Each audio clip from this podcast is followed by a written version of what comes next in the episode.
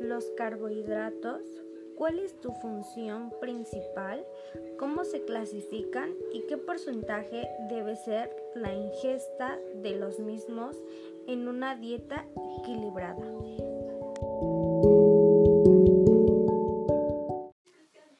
¿Qué son los carbohidratos? Los carbohidratos, también llamados como hidratos de carbono, son los azúcares, almidones y fibras que se encuentran en una gran variedad de alimentos como frutas, granos, verduras y productos lácteos. ¿Cuál es su función principal de los carbohidratos?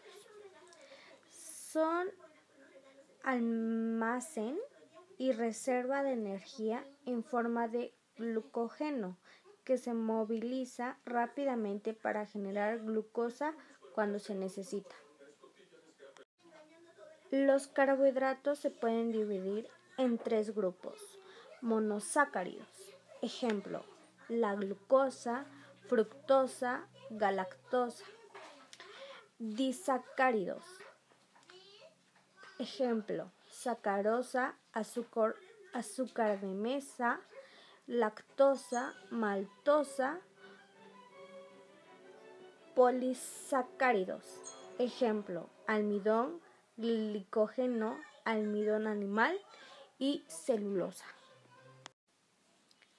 ¿Qué porcentaje debe ser la ingesta de los mismos en una dieta equilibrada?